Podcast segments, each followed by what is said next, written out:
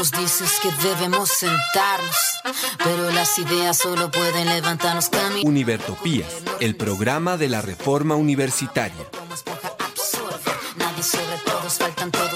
Proyecto comunicativo de la Asamblea Constituyente de la Universidad Distrital.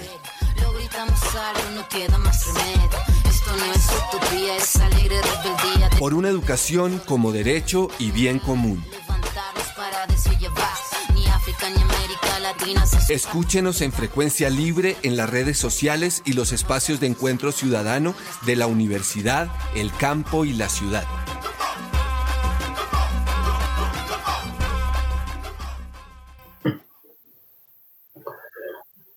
Hoy, 25 de marzo de 2021, de la era de nuestro Señor, los perversos e insensatos, pero no ha tenido de Univertopías, al llegar a la emisión número 115, saludamos a la amable audiencia que se encuentra al otro lado de las ondas electromagnéticas, a los participantes del programa del día de hoy, a nuestro ingeniero de sonido, a la Academia Luisa Calvo y a, todos ellos les damos un fraternal abrazo y el llamado para seguir construyendo un país digno y capaz de enfrentar las desigualdades en las que hoy nos encontramos.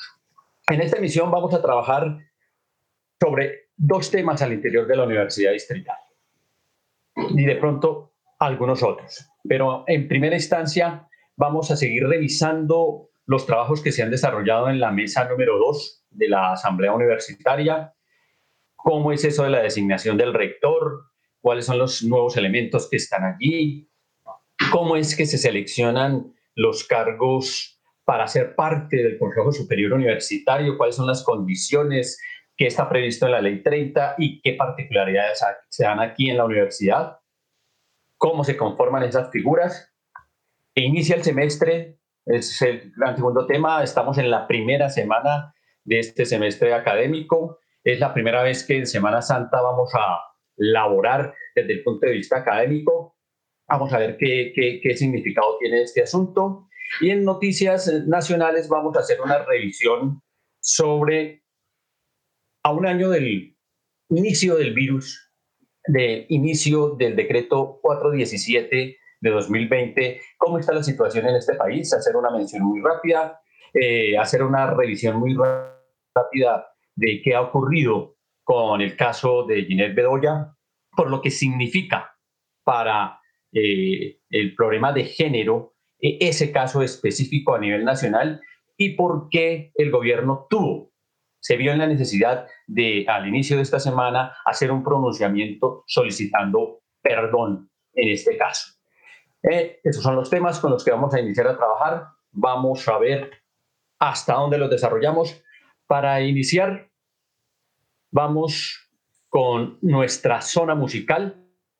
En primera instancia, La Mujer Cabra, que viene de la Universidad Distrital, nos presenta el siguiente tema en términos de inicio.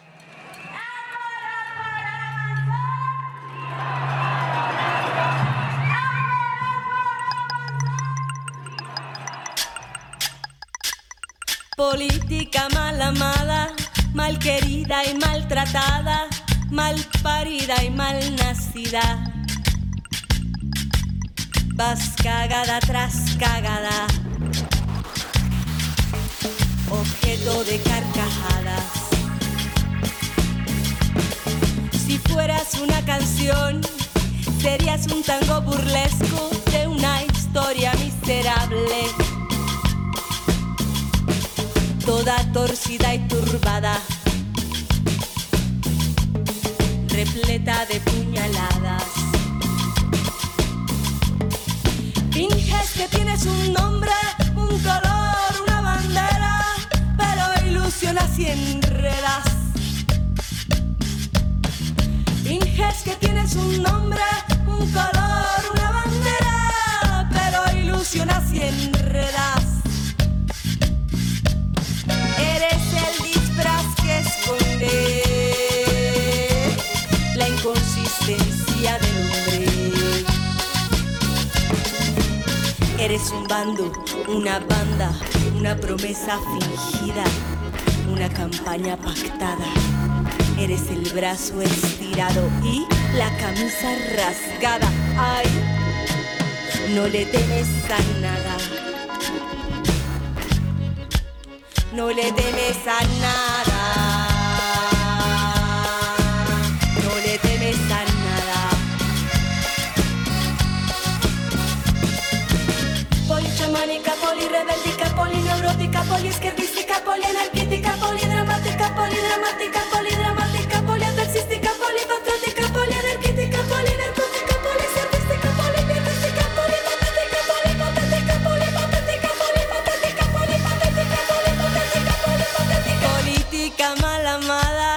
mal querida y maltratada, mal parida y mal nacida. Vas cagada tras cagada, objeto de carcajadas. En una lona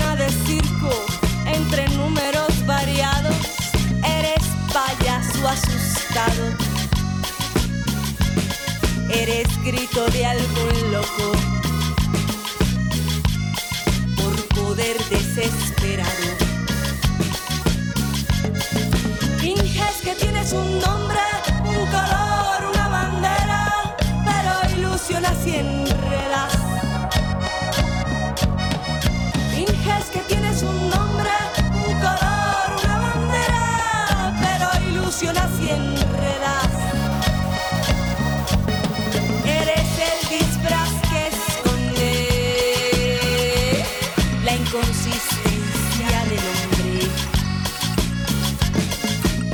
Eres viciosa, eres filosa, eres tramposa, peligrosa, corrompida, delatora, sediciosa, asustadora, agitadora, mentirosa, abusiva, malhechora, estruendosa, desparramada, estropeada, estropagiada, sucia, altanera, pendenciera, retrechera, expropiadora, abusadora, abusadora,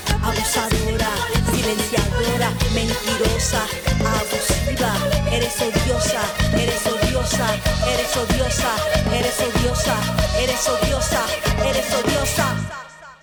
Arrancamos entonces con las noticias nacionales, perdón, con las noticias de la Universidad Distrital y tenemos aquí a dos invitados iniciando el programa.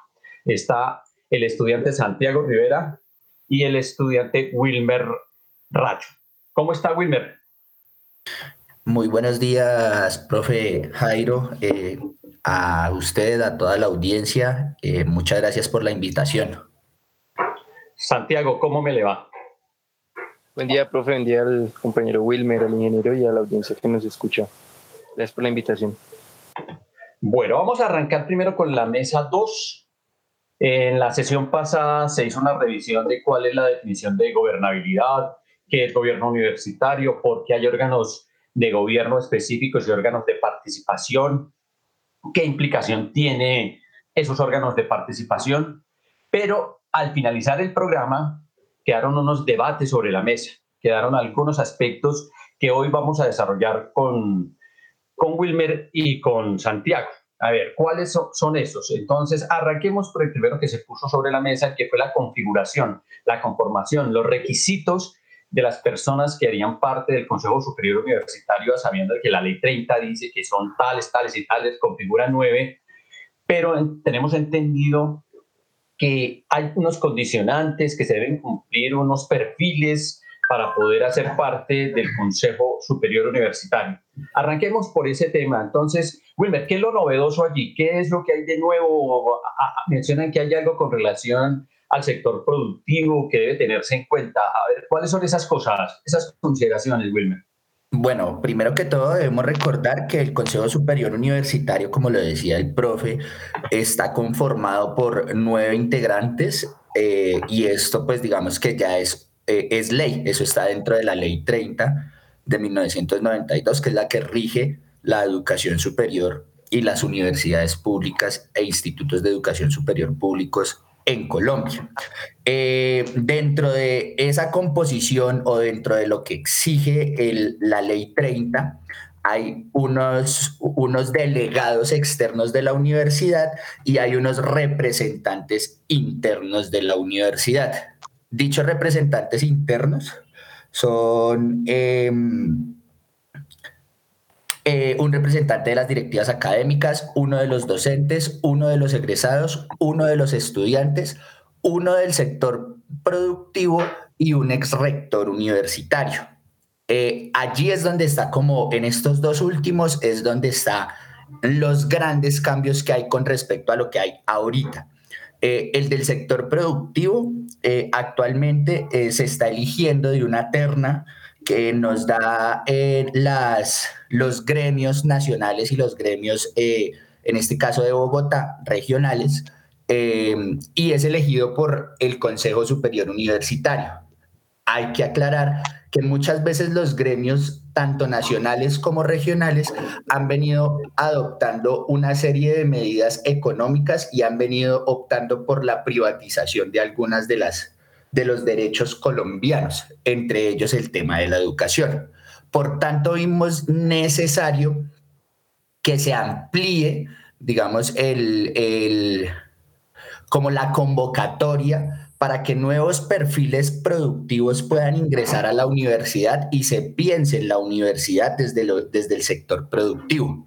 Por ello, en estos momentos cambia esa configuración. Antes se hacía de una terna que enviaban estos sectores productivos eh, y la elegía el Consejo Superior Universitario. Ahora, cualquier persona que cumpla con una serie de requisitos y que haya estado vinculada por una cantidad de tiempo al sector productivo, que son 10 años, puede eh, participar de, la designación de este representante del sector productivo. Básicamente, ¿cómo se hace o cuál es la mecánica?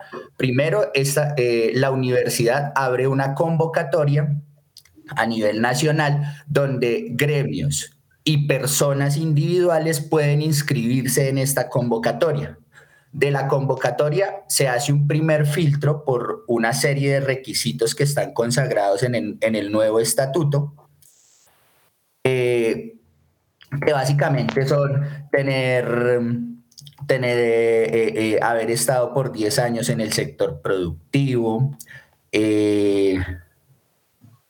haber ya las voy a leer como, como literalmente el artículo 26 de nuestro nuevo de nuestro nuevo estatuto general. Dice que debe tener un título de posgrado, debe tener una experiencia en el sector productivo no menor a 10 años, debe tener un vínculo de nivel directivo con, la, con una entidad del sector productivo, preferiblemente en la ciudad-región, y no tener un vínculo laboral o contractual con la universidad, ni haber tenido durante los dos últimos años vínculo con la universidad. Entonces, esto lo que quiere decir es que cualquier persona que quiera, digamos, que participar en el proceso de dirección de la universidad, que haga parte del sector productivo por 10, eh, por 10 años, puede inscribirse. Una persona que se, digamos, que se sienta representada. Ese es el primer gran cambio en el Consejo Superior Universitario. El segundo gran cambio en el Consejo Superior Universitario los ha ¿Cómo se escoge a esta persona? Esta persona se presenta mediante convocatoria pública, el consejo académico elige una terna, desde, pues, desde la perspectiva de un consejo también amplio que, también se, modifica en este estatuto. Eh, y finalmente de esa terna lo escoge o lo elige el Consejo Superior Universitario. Ese es como el gran cambio. Igualmente con el tema de los exrectores. Los exrectores fue un debate porque habían unas posiciones que querían que este miembro de los exrectores se escogiera a partir de una elección directa de los exrectores de la universidad distrital. Pues nosotros tenemos algunos malos eh, malas experiencias con algunos de nuestros rectores y pues no quisimos dejar esta decisión en manos de ellos, por lo cual también se hace una convocatoria pública, el Consejo Académico elige una terna de estos tres y es el Consejo Superior el que decide de estos tres a quién escoger. A ver, o sea que el Consejo Académico es el que define eh, la terna. Así es, de los dos miembros, tanto del sector productivo como de los exrectores. Ah, bueno, listo. ¿Y quiénes, eh, para el caso de los ex rectores, quiénes se pueden presentar a, a la convocatoria? La convocatoria también es una convocatoria amplia que em, la se puede presentar cualquier ex rector de una universidad o institución de educación superior pública. Ese es el único requisito. O digamos que hay tres requisitos que uno puede ver en el artículo 27 del nuevo estatuto que, que está por aprobarse, que es Primero, haber ejercido el cargo de rector en propiedad de una universidad pública y estatal por más del 50% del periodo por el cual fue designado. Es decir, que si este profesor o este rector estaba designado para cuatro años, con haber estado en la rectoría por tres años ya cumple con este, con este ítem. Dos, no tener sanciones disciplinarias vigentes ni estar reportado con sanciones por los distintos órganos de control. Y tres, no tener vínculo laboral o contractual con la universidad ni haberlo tenido durante los últimos dos años, a excepción del vínculo docente. Ese digamos que es más o menos eh, como, como lo que debe, los requisitos que debe tener el ex rector para poder participar en la convocatoria pública y ser escogido en una terna por el Consejo Académico y elegido por el Consejo Superior. Tengo una pregunta aquí. Es la siguiente, porque sí que la van a hacer. Esa pregunta va a surgir máxime cuando en estos días se está convocando, a, no, convocando, ya se hizo la convocatoria y se inscribieron dos planchas a este cargo, precisamente el de ex rector en el Consejo Superior Universitario, y supongo que esas dos personas o el que gane va a plantear el siguiente tema. ¿Por qué no votan o por qué no hay elección directa de los ex rectores de la universidad, de los bloques que hay allí, que eh, parece que no son muchos, parece que son como 35, 36. ¿Qué ocurre allí frente a esa pregunta que seguramente se están haciendo ellos? Bueno, en efecto, eh, los exrectores no participan y uno de los argumentos más amplios que hubo al respecto es porque los, rector, los rectores o exrectores, en su tiempo como rector, en su, digamos que, en su etapa lectiva en la rectoría, eh, se sirvieron para, para, la comunidad académica. Es decir, ellos no son un estamento de la universidad como tal, porque cuando ellos fueron elegidos, cuando ellos tuvieron un, un, tiempo de elección y de, y de ejecución de sus planes y proyectos, ellos estaban debiendo a una comunidad universitaria, comunidad universitaria que está, digamos que, expresada en los docentes, los trabajadores, eh, los egresados y los estudiantes. Ellos son los cuatro grandes estamentos que tiene una universidad pública estatal y por ende la, digamos que esa autodenominación de ex rector no da para que sean elegidos por ellos. Ese fue uno de los grandes argumentos, que los rectores sirven a una comunidad, por tanto no son un estamento y deben ser como elegidos ampliamente. El Consejo Superior Universitario, con este nuevo estatuto, amplió la base eh, directiva del tema académico en la universidad. Por tanto, estos, eh, eh, muchos de los, de, los, de los representantes al consejo, al consejo académico son elegidos por voto popular y por tanto los rectores y tanto los rectores como el sector productivo se ven eh, o bueno, estas personas del Consejo Académico se ven representadas en la gente, en estos cuatro estamentos de la universidad y por tanto pueden tener esa potestad de elegir esa terna. Eh, ese fue uno de los grandes debates que se dio. El segundo, digamos que argumento que se esgrimió al, al, respecto es que los rectores de la universidad, muchos de ellos han tenido algunas investigaciones, han tenido algunos procesos eh, y que pues digamos que eso no le da la legitimidad a estos rectores como para, para, para elegir a un representante pues de ellos. Esos fueron como los dos grandes debates al respecto, o dos grandes temas Listo, Wilmer, muchas gracias. Santiago tiene una pregunta. Cuéntenos, Santiago. Bien, sí, eh, y es con relación a, esto último, digamos, que iba mencionando mi compañero Wilmer.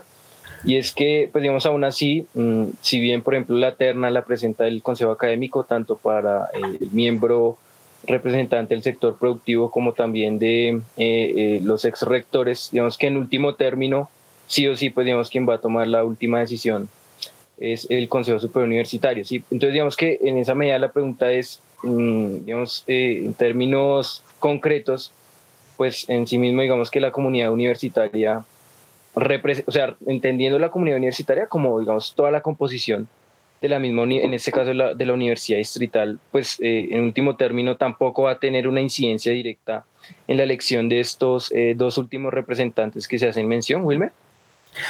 Y sí la tiene, digamos que no es directa, pero sí tiene una incidencia indirecta porque los representantes del Consejo Académico sí los escoge la comunidad universitaria, ¿sí? Allí, pues digamos que hubo un debate bastante importante frente a eso eh, y pues digamos que más con el espíritu de llegar a acuerdos, eh, pues estos dos, dos elementos del Consejo Superior se decidió que fueran así, para no tener tanta, digamos que, para no cargar el sistema electoral de la universidad demasiado, porque veíamos que se hacían, inclusive hubo una propuesta de que los rectores se eligieran por la comunidad universitaria y que el sector productivo también, ¿cierto? Pero entonces algunos debates que se daban frente a eso, frente a esa propuesta, es que, por ejemplo, el del sector productivo es muy difícil que la comunidad universitaria lo conozca, ¿sí? Debido a que pues digamos que solo habla su hoja de vida de él, no puede hablar nada más. O de pronto algunas personas, si el, si el, si el representante del sector productivo está organizado, algunas personas al interior de la universidad posiblemente lo conozcan, pero no es de un conocimiento general. Por tanto, eh, lanzar unas elecciones para esto puede que lleve más a un desgaste del, del sistema electoral de la universidad que un beneficio para la misma universidad. Por tanto, este, sobre todo el de los rectores y el del sector productivo, se les dejó a cargo a los del Consejo Académico y a los del superior. Bueno, antes de pasar al siguiente tema, una pregunta. Los docentes ocasionales y catedráticos estaban solicitando vehementemente que en todos los órganos de la universidad tuvieran la posibilidad de tener presencia. Entendemos que en el Consejo Académico se dio, entendemos que en los consejos eh, de facultad, de escuela se está dando, pero observamos que en el superior se da, pero hay una especie de parágrafo que dice en algún lado que deberá ser un profesor de carrera y un profesor ocasional. ¿Esto finalmente quedó así? ¿Está en debate o cómo está la situación allí? Actualmente ese es el tercer debate, digamos, de la, de, la elección de los representantes al Consejo Superior Universitario, que no, esta sí fue la única que no se saldó. Los otros dos debates se saldaron con los acuerdos que, que les comenté y pues con, con los artículos que quedaron consagrados ya en, en el primer borrador o el primer acuerdo de, de la mesa.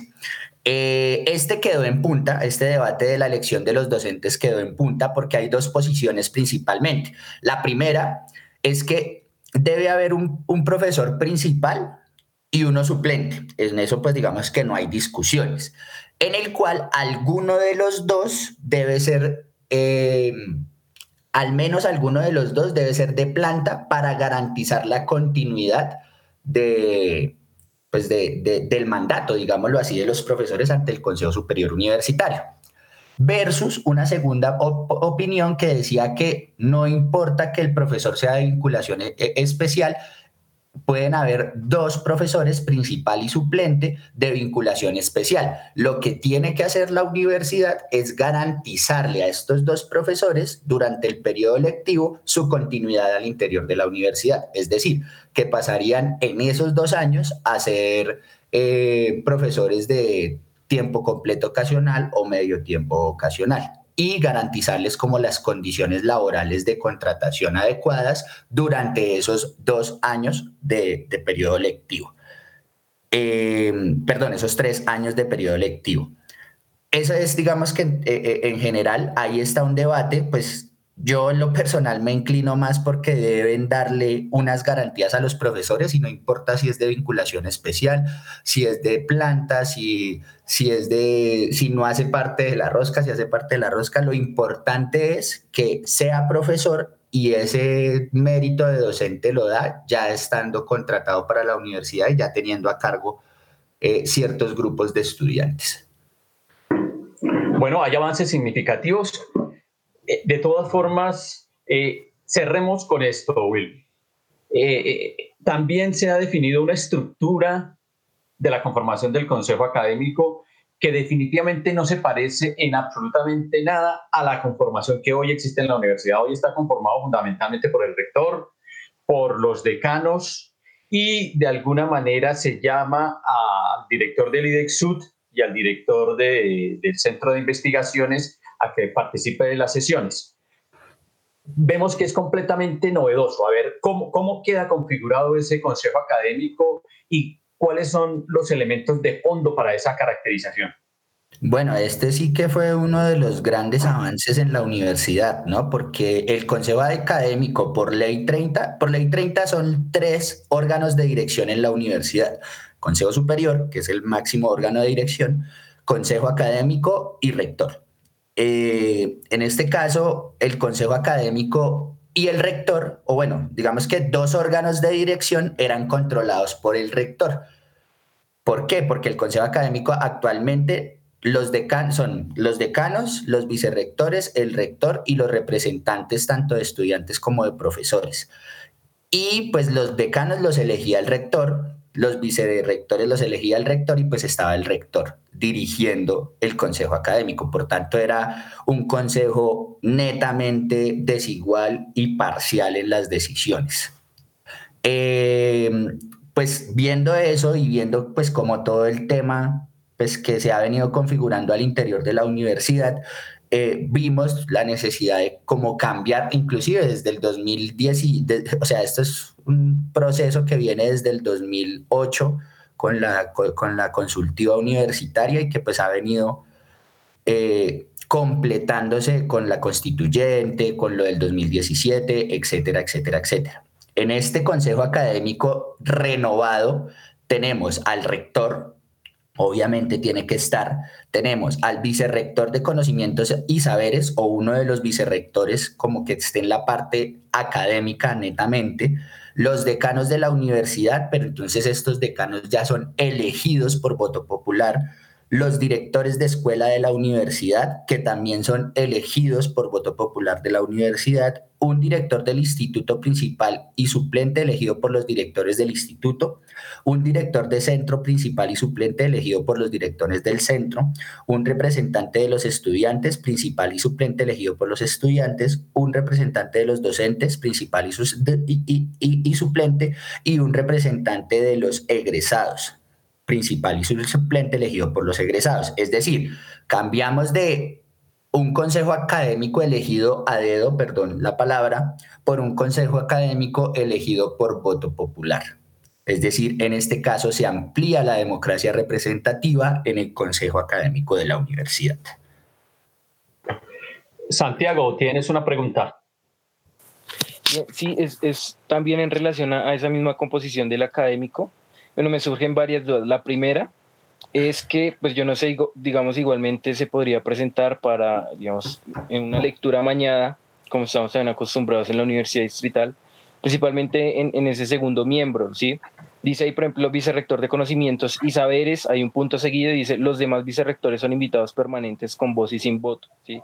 Eso, digamos, que da a entender hacia una lectura que, digamos, por ejemplo, en ese caso, el vicerrector de conocimientos y saberes no se sabe si tiene voz y voto al mismo tiempo, ¿sí? O sea, lo que sí se garantiza ahí, o sí se puede llegar a concluir, es que, pues, digamos, como estamos debatiendo en la mesa 3, que hay, dos, hay tres vicerrectorías en total, las otras dos que harían falta, que sería la vicerrectoría eh, de investigación, o bueno, todavía están debates de nombre, y la investigación de contexto y proyección social.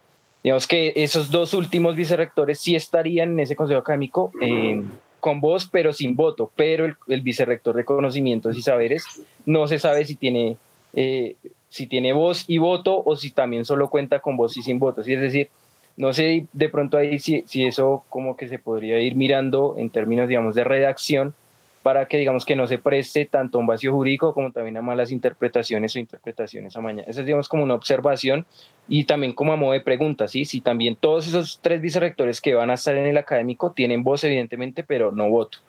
La otra pregunta eh, es con relación a los representantes tanto del instituto como del centro, ¿sí? Ahí dice digamos que eh, son eh, digamos que van a componer también el académico, director de instituto principal y otro que es el director de centro principal. ¿A qué se refiere, digamos, eso con instituto principal y centro principal?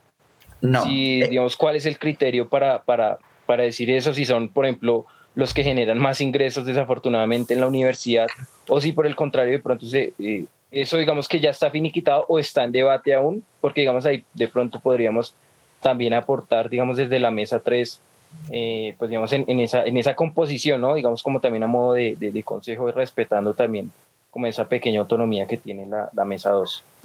Ok, eh, bueno, con base en la primera pregunta, eh, vimos la necesidad, o bueno, se esgrimió la necesidad de que estuvieran las tres vicerrectorías al interior del Consejo Académico. Algunos teníamos la posición firme de que los vicerrectores no hacen parte del Consejo Académico porque ya hay una voz desde la rectoría, como, pues digamos, como estamento, rectoría, donde está el rector, los vicerrectores, el director de director. Bueno, eh, la rectoría ya tenía voz, que es la del rector. Por tanto, no creíamos necesario que los vicerrectores estuvieran.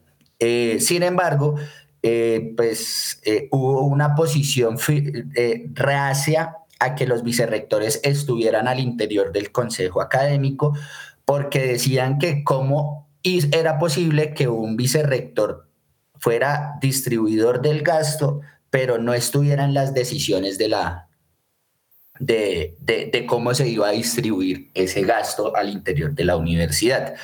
Eh, entonces, eh, pues digamos que para llegar a un acuerdo y poder sanear este debate, lo que dijimos es que, bueno, que esté el rector y que esté uno de los vicerrectores que lleva el mando del tema académico. ¿Para qué? Para que las decisiones que se tomen al interior del consejo académico no tengan que tener un teléfono roto, sino que vayan directamente a las fuentes, en este caso el rector y el vicerrector de conocimientos y, y saberes.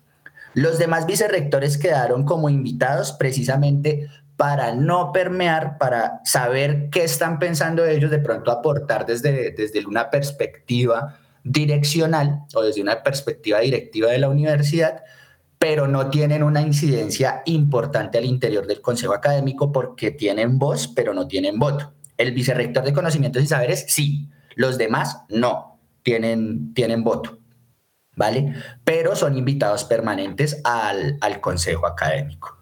La segunda, propuesta, la segunda pregunta es, no, e, e, es que el director de instituto, o sea, es que nosotros siempre pusimos en las, eh, en tanto en los órganos colegiados como, como en esto, pusimos eh, principales y suplentes, con el fin de que en el momento en el que el principal no pueda asistir a una reunión del consejo académico por X o Y razón, va el suplente, ¿sí? Entonces, eh, son dos personas las que están ahí elegidas para poder eh, participar en los consejos académicos. Entonces, si no puede uno, puede el otro.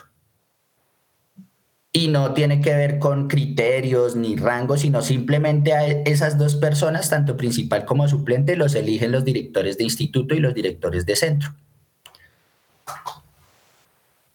Santiago. Bien, gracias, Wilmer.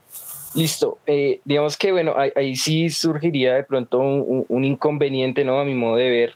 Y es que, eh, digamos que eso lo hemos visto también en la, en, esa, en la mesa 3, en los debates que hemos tenido de vicerrectorías. Y es que, digamos, ellos aún, por ejemplo, no asemejan la concepción o la noción de campos. Ni tan, eh, digamos, me refiero a ellos, a quienes defienden, digamos, e, ese documento de la contrarreforma del año 2018-2019, ¿sí?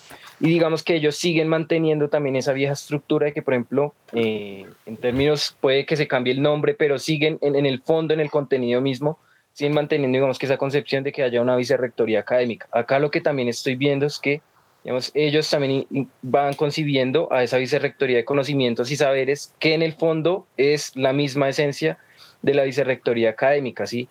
Eso digamos que sí supondría también un problema porque digamos que en efecto en la composición digamos del académico sí debe estar eh, digamos que el rector pero pues digamos que las vicerrectorías se entienden obviamente como unas dependencias del rector, ¿sí?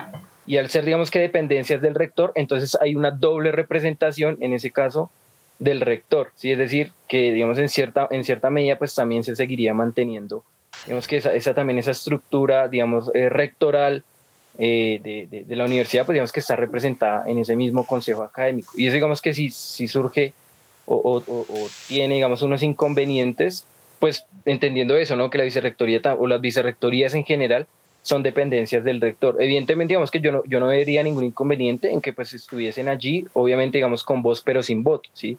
Porque pues el voto también en cierta medida garantiza que tengan eh, una, una decisión al interior, digamos, de, ese mismo consejo académico. Y nosotros, digamos que en, en, la mesa 3, digamos que también concebimos a las vicerrectorías también como órganos, en, cierta medida, digamos que no eh, tienen eh, es decir, que están en, ese mismo nivel eh, y que no hay una vicerrectoría superior a la otra o tal o cual vicerrectoría, ¿sí? y que además también, por ejemplo, son encargadas, digamos, de dinamizar y de coordinar a las unidades académicas que van a estar a cargo. ¿sí? Es, digamos que sí sería, hay un inconveniente y ese, ese argumento que, que esgrimen ellos de que, digamos, es ordenador de gasto, pues, por ejemplo, las tres vicerrectorías también van a aprobar, por ejemplo, el, presupuesto, digamos, que se va a encargar, por ejemplo, para las facultades o para las escuelas o para los institutos y los centros, digamos que eh, bajo ese mismo argumento, entonces las tres vicerrectorías también deberían tener eh, voz y voto, ¿sí? Es que ese, argumento a mí, a mi juicio, eh, digamos que, no sé, no estoy de acuerdo, pues digamos también entendiendo, entendiendo, digamos, esa dinámica de la dependencia que tiene con, con el rector. Sí, claro, que tengan voz, eh, porque pues obviamente también debe haber una armonía, un diálogo también con rectoría o, con el rector principalmente que digamos como que esté enterado de las discusiones que se están dando al interior tanto de las vicerrectorías como de las unidades académicas. Y por otro lado, digamos también como ahí a modo de sugerencia, digamos que con, con, la misma estructura que estamos planteando en la mesa 3 van a surgir digamos que una serie de, de institutos y de centros, ¿sí? Se van a crear, no sabemos tampoco cuántos centros o cuántos institutos se van a crear, pero sí tenemos, digamos, como que la certeza que no van a ser un instituto y un centro, sí, van a ser varios, digamos que en esa medida. Ahí, digamos, por ejemplo, en ese caso, ¿cómo sería e, esa, esa designación o, digamos, esa representación allí? Digamos que, por ejemplo, dentro de los, porque cada instituto, digamos, por ejemplo, supongamos que son tres, ¿sí? Así como, como ejemplo, pues esos tres institutos van a tener también tres directores, ¿sí? Pero pues solo debe haber un director en el, al interior del consejo académico. Ahí, por ejemplo, eh, yo me pregunto, eh, digamos que esos tres eh, directores de instituto, digamos que se pondrían de acuerdo para mirar quién va a estar en el consejo académico o cómo sería esa, esa dinámica tanto de los institutos como de los centros o no lo han discutido, no, no digamos que no, todavía no hay esta, ese, ese debate ahí, Wilmer. Dos cosas muy, muy corticas. la primera es que pasamos, o sea, esto me parece a mí un gran avance porque pasamos de unas decisiones de la rectoría en el consejo académico a un, a un digamos que a un 70-30 de comunidad universitaria versus eh, rectoría en el consejo académico. Es decir, se cambió el, la, la gobernabilidad académica de la universidad, se le quitó a la rectoría y se le pone Inclusive ahorita los que más tienen participación allí son los directores de escuela, ¿sí? Que se eligen por voto popular. Entonces, en ese sentido, dos representantes de rectoría versus eh, los decanos pueden ser cuatro, o bueno, pueden ser cinco, pueden ser seis.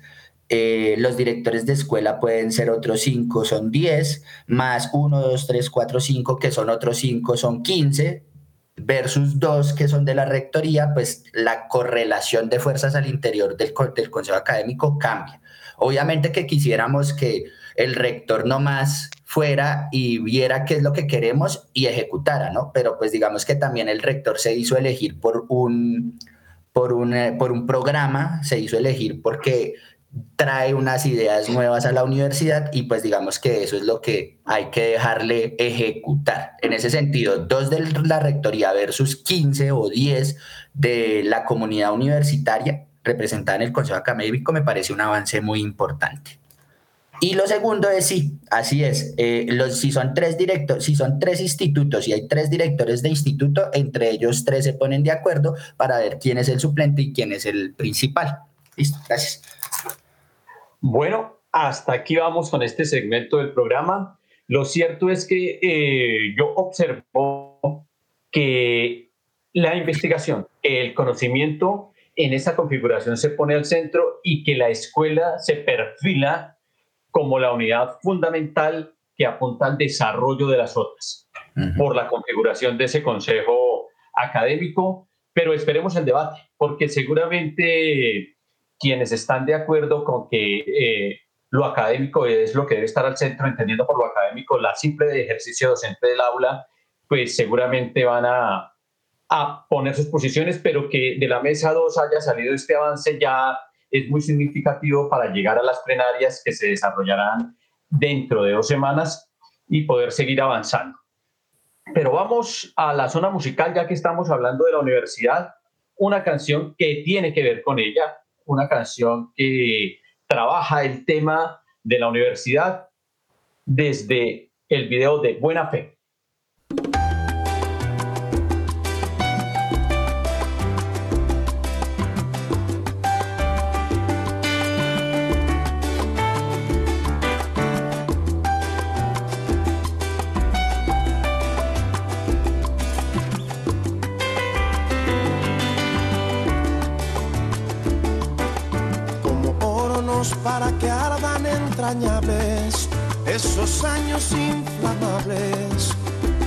Llamaron universidad, retosan y casi en estado puro. Los incendios del futuro juegan a enterrarse a fondo hasta la última verdad.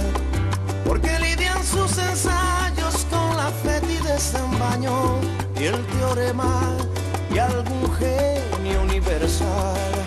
Mientras carnaval de buenas la música que afloja las literas con dos cuerpos al volar. Al alma mater se le debe una deidad como la Virgen de la Caridad. Llevó el soldado que en la guerra le puso el cuello su mamá y el alma mater entre idilio y escasez, salvando de la estupidez a sus muchachos y muchachas, donde quiera que estén y donde vayan a dar.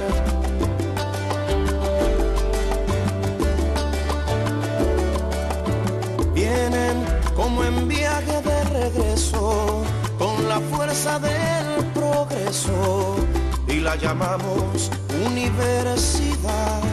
Busca por la ciénaga y la sierra, por las calles de tierra, la elegancia de aquel mella que también podía luchar, sabía morir, quería amar. Huellas que provocan la porfía que otro gallo cantaría si manzana Echevarría para el pulso de Batista y aprendiendo aristas de la historia y la fortuna para saltar de la cuna y ver con la propia vista al alma madre se le debe una deidad como la Virgen de la Caridad. Llevó el soldado que en la guerra le puso el cuello su mamá y el alma mater desbordándose en su pez. Paciencia con inmediatez frente a buenas y malas rachas. Al alma mater se le debe una bella como la Virgen de la Caridad. Llevó el soldado que en la guerra le puso al cuello su mamá y el alma mater entre idilio y escasez, salvando de la estupidez a sus muchachos y muchachas, donde quiera que estén. Bueno, vamos a dejar abierto el debate de la mesa 2 y vamos a iniciar con un informe muy pequeño de la mesa 3 que continuará después en el siguiente programa. El día de ayer se hizo un debate muy interesante frente al papel de las tres vicerrectorías y una de ellas es precisamente lo que estaba mencionando Santiago, la vicerrectoría eh, que no sabemos cómo se denomina todavía, pero por lo que se discutió ayer parece que se va a llamar de investigación, creación. De esa vicerrectoría eh, hay una serie de direcciones o subdirecciones u oficinas, una de ellas que se plantea por parte de algunos asambleístas debe ser la de innovación.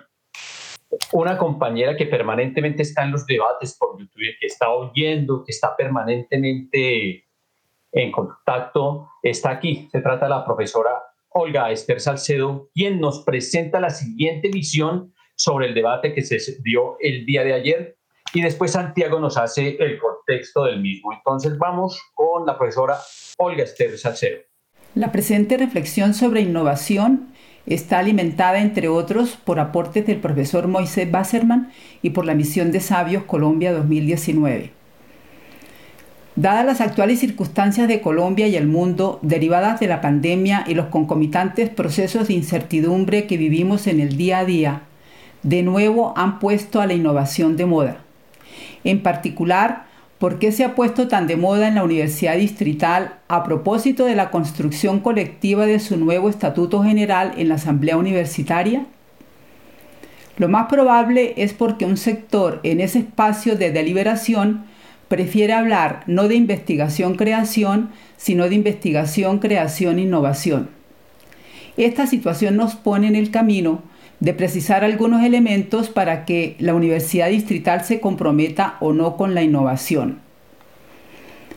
Como lo señala el profesor Basserman, la innovación es pues una cosa seria y como tal hay que tratar de entenderla bien para equivocarse lo menos posible.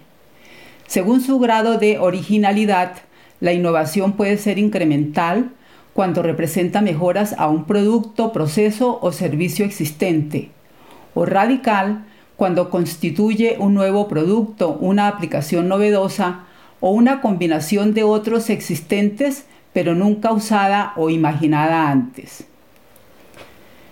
En consecuencia, se requiere la declaración del propósito de la Universidad Distrital para meterse a innovar. Esto es, por qué, para qué, con qué, con quién innovar y sobre todo saber lo que quiere innovar y cómo innovar, entendiendo lo que está cambiando en el entorno y recogiendo las expectativas de los profesores y de los estudiantes de la Universidad Distrital. Por tal razón, y como un aporte para la discusión, en la declaración del propósito la Universidad Distrital debería explicitar su compromiso, entre otras, con alguna o algunas de las siguientes opciones de innovación a la luz de su objeto, de sus principios y de sus objetivos institucionales. Una opción es la de alcanzar la excelencia académica en los procesos de formación docencia mediante la innovación educativa, porque el objetivo de una educación conducente al fomento de la innovación es el de formar personas que puedan imaginar lo que no existe. Quienes más posibilidad tienen de hacerlo son aquellas personas educadas con la investigación como columna central de su proceso formativo, tal como lo afirma el profesor Basserman. En este sentido, valdría la pena evaluar si los actuales currículos de la Universidad Distrital tienen la investigación como columna central de su proceso formativo para optar o no por la innovación educativa. Otra opción sería la innovación tecnológica. Como universidad pública estatal es a través de este modo que la universidad distrital podría desarrollar tecnologías propias para contribuir a mejorar la calidad de vida de la población más vulnerable de Bogotá, la ciudad-región y el país. Por tanto, es imprescindible enfatizar conceptos tales como la mejora continua, o el aprendizaje permanente, los cuales deben vincularse directamente con la forma de dirigir el proceso de innovación incremental o radical en el sector empresarial de Colombia. Algunos informes muestran el muy bajo interés de la mayoría de la empresa colombiana para desarrollar tecnologías propias y para apoyar innovaciones radicales o disruptivas que generen productos nuevos. Se contentan usualmente con pequeñas innovaciones incrementales que añaden algo de eficiencia a sus procesos. Según el Observatorio de Ciencia, Tecnología e Innovación, la inversión como porcentaje del PIB para actividades de ciencia, tecnología e innovación fue de 0,79% en el año 2018 y 0,74% en el año 2019, valores que continúan estando lejos del 1.5% propuesto como meta por el actual gobierno para 2022. En cuanto a investigación y desarrollo, la inversión como proporción del PIB fue 0,29 en el año 2018 y 0,28 en el año 2019, valores que continúan estando lejos del 0,70 del PIB propuesto como meta por el actual gobierno para 2022, con al menos la mitad de esta cantidad representada por inversión privada. El país aún no llega a la mitad de la meta propuesta. La tercera opción sería la de fortalecer la competitividad en el país. Según el profesor Basserman, en América Latina impusimos el término siamés de ciencia y tecnología. Nosotros en Colombia, en la ley le incorporamos la innovación como parte inseparable, quedando ciencia, tecnología e innovación, algo similar a lo de investigación, creación e innovación de la Universidad Distrital. Y en el actual plan de desarrollo la fusionamos con la competitividad y las pusimos bajo su control, tal como lo prescribe el artículo 172 de la Ley 1955 de 2019, por el cual se expide el Plan Nacional de Desarrollo 2018-2022, Pacto por Colombia, Pacto por la Equidad, que creó el Sistema Nacional de Competitividad e Innovación, con el objetivo de fortalecer la competitividad y señaló que en el marco de este sistema y por medio de la Comisión Nacional de Competitividad e Innovación se articularán los siguientes sistemas. El Sistema Nacional de Ciencia, Tecnología e Innovación, el Sistema Nacional de Innovación Agropecuaria, la Comisión Intersectorial de Propiedad Intelectual, el Consejo Nacional de Economía Naranja, el Sistema Nacional Ambiental y los demás sistemas, órganos e instancias relacionadas con competitividad, productividad e innovación y se coordinará la elaboración, implementación y seguimiento de la Agenda Nacional de Competitividad e Innovación. El citado artículo señala que la Coordinación General y Secretaría Técnica de la Comisión Nacional de Competitividad e Innovación estará a cargo del Departamento Administrativo de la Presidencia de la República. Resulta pertinente la precisión que hace el profesor Wasserman cuando afirma es claro el papel que juega la ciencia y la tecnología en el fortalecimiento económico, pero se sabe que la competitividad depende de la productividad del trabajo, de la educación, de la fortaleza de la moneda, del acceso a mercados y de mil factores más, no solo de la ciencia. Igualmente resulta claro que aunque hay resultados de la ciencia que potencialmente mejoran la competitividad, la mayoría tienen poco que ver con ella. Y finalmente sería de mucha utilidad tener en cuenta la pertinencia del análisis de la misión de Sabios Colombia 2019. Se hace necesario además tener en consideración que la investigación que realiza la universidad no se da exclusivamente en el ámbito de las ciencias básicas y aplicadas, también se da en el ámbito de las ciencias humanas y de la creación artística y cultural áreas del conocimiento que de igual manera requieren una recomposición de la financiación, así como nuevas y mayores fuentes de recursos. Dados los cambios que están ocurriendo en el mundo, es necesario que el rol primigenio de generación de conocimiento nuevo y autónomo que tienen las universidades de ampliar la mente y construir mejores sociedades prevalezca, se preserve y fortalezca. Muchas gracias.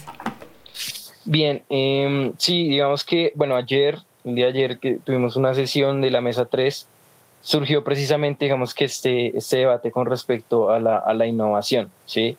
Acá, bueno, digamos que la, la profe Olga nos eh, esgrimía, nos contextualizaba, entendiendo también, digamos que la innovación desde otro punto de vista a cómo se dio el debate el día de ayer. Ese debate surgió precisamente en, la segunda vicerrectoría, eh, que pues, digamos, tentativamente ya se va proyectando su nombre como Vicerrectoría de Investigación Creación, en la que, pues digamos que lo que habíamos acordado, por lo menos digamos como una, comisión ahí pequeña para armonizar, digamos, el documento del 2017 y el del 2018-2019, eh, digamos que allí, por ejemplo, se adscribían cinco direcciones concretas, ¿sí?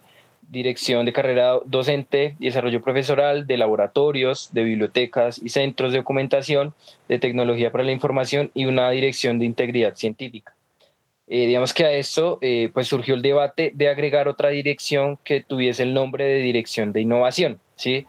El argumento, digamos, que allí se, esgrimía, pues básicamente era que la universidad también, eh, digamos, que debía hacer la innovación, pero en términos de patentes, ¿sí? Digamos como que en cierta medida una visión para mejorar el mercado, ¿sí? la visión también, digamos, que nos esgrimía la profe Olga, mm, pues es básicamente atendiendo, digamos, como estas dos posiciones de innovación, no una incremental y otra eh, radical, pero fundamentalmente con ese enfoque de mejorar, por ejemplo, las condiciones de vida, en ese caso, para, eh, pues digamos, como los sectores populares, en este caso, digamos, de la ciudad, región o de Bogotá concretamente, sí, pues digamos, de la región de los alrededores de Bogotá. En efecto, digamos que eh, ese argumento de, de, esa dirección de innovación no se proyectaba así el día de ayer en el debate, ¿sí? sino simplemente una dirección de innovación que, eh, digamos, articulará fundamentalmente con el mercado, pero pensando la universidad para el mercado, ¿sí? Es decir, concibiendo también esa visión, eh, digamos, capitalista con ese discurso actual del, del neoliberalismo, eh, cómo concebiríamos al mercado como ese horizonte insuperable y también como un fin en sí mismo, ¿sí? Digamos que bajo esta visión, otra alternativa que se ofrece de, la innovación, pues e, efectivamente también debe haber una articulación real con el mercado, pero concibiendo, digamos, también al mercado como un medio, ¿sí? Para que la universidad también en cierta medida se proyecte a los sectores populares. Y esta visión de innovación que se proponía ayer en el debate de la mesa 3, pues digamos que es esencialmente radical a como por una parte lo proyectaba eh, la profesora Olga y también por otra parte como también nosotros concebimos a la universidad, ¿sí? Es decir, una, universidad que no debe satisfacer las necesidades eh, que el mercado le imponga, en tanto que, digamos, que se genera, por decirlo así, digamos que valor o valor de cambio y no fundamentalmente, digamos, que se centra en un valor de uso, en términos de eh, su concepción educativa y transformadora de, de la realidad, en este caso también de la ciudad-región y a nivel nacional. Sí, y digamos esa, esa diferencia esencial que simplemente con esa dirección de innovación que se, que se pretende, digamos, como que imponer, pero con esa concepción también de innovación para el mercado, pues digamos que se genera mucha, muchas discusiones eh, y pues digamos que allí eh, diferencias, ¿sí? Entonces es, es, es un valor em, muy sustancial que ahorita nos, nos arrojaba la profe Olga, que bueno, fundamentalmente también tendremos en cuenta y habrá fundamentalmente que eh, considerar y también dar una concepción pertinente a qué es esto de, de innovación, ¿sí? digamos que yo, yo dejaría ahí para, para ir redondeando. Bueno, Santiago, el asunto es que el debate está planteado.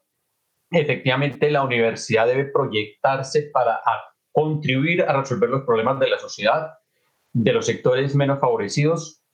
Y en ese sentido, si se logra impactar a las fuerzas productivas, que se impacte, pero teniendo en cuenta a quién se beneficia con ese impacto, a los sectores populares o a los sectores más eh, ricos de la población si se avanza con los primeros, que se haga. Pero el debate está allí planteado, la visión de Wasserman es muy interesante, toda vez que es la referencia que han tomado los compañeros que al interior de la universidad quieren desarrollar ese, e, e, ese aspecto con el cual no nos oponemos, pero se hace el llamado a que revisemos contacto y continuo a quién beneficia la universidad, a quién debe beneficiar cuál es su posición y allí quedamos. Pero yo tengo que cortar aquí porque el tiempo se nos agotó. Santiago, usted queda invitado, Wilmer, ustedes quedan invitados para la siguiente emisión en donde trabajaremos más aspectos relacionados con la mesa 3 porque vamos en el orden y ya, ya hemos ingresado a uno de los debates que se están dando allí.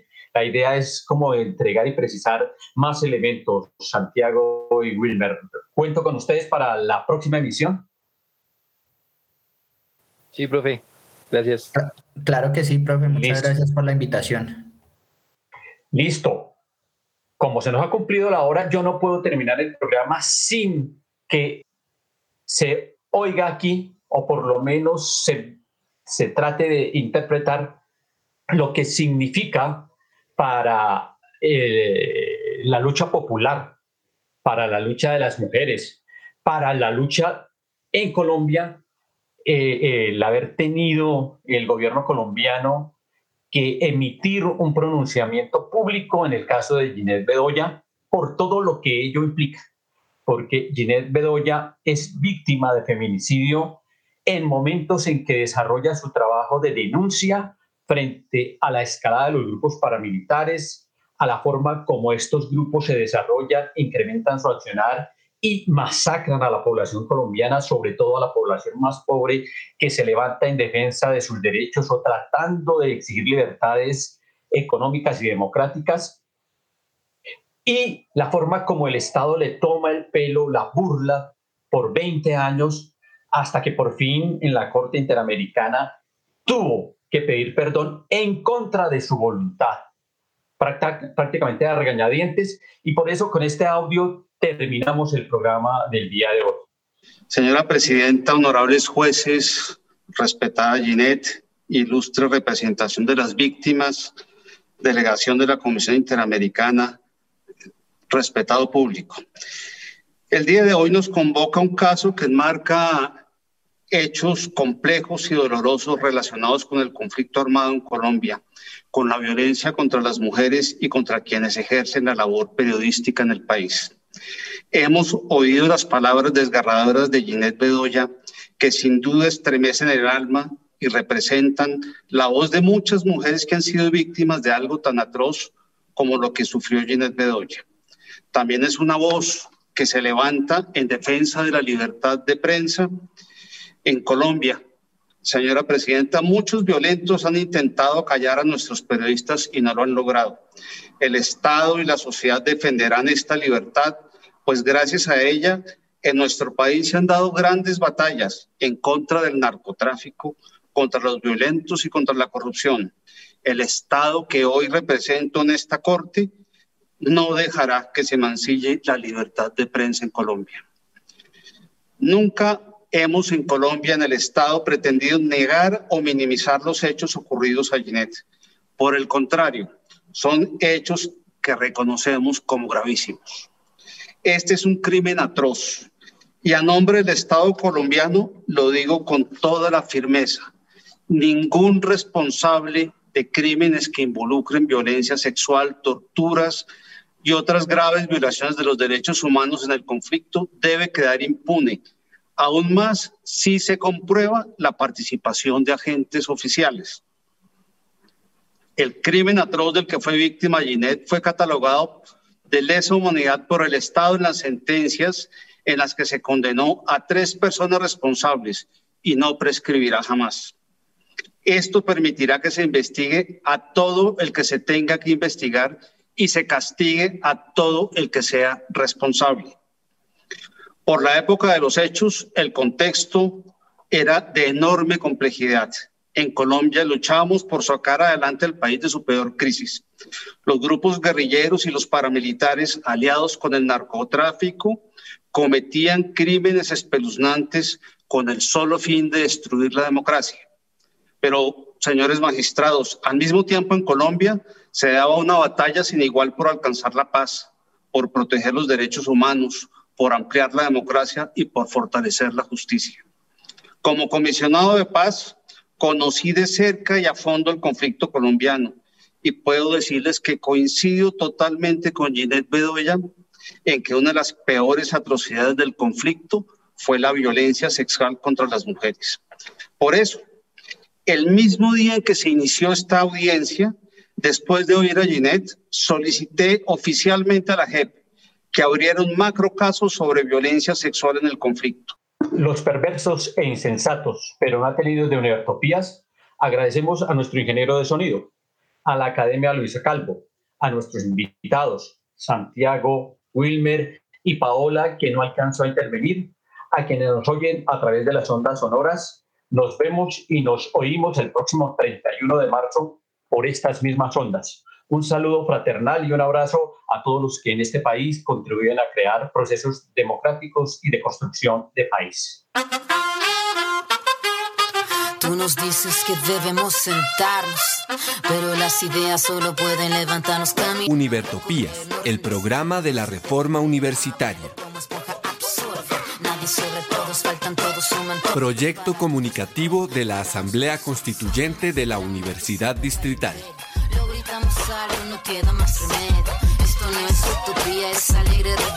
Por una educación como derecho y bien común.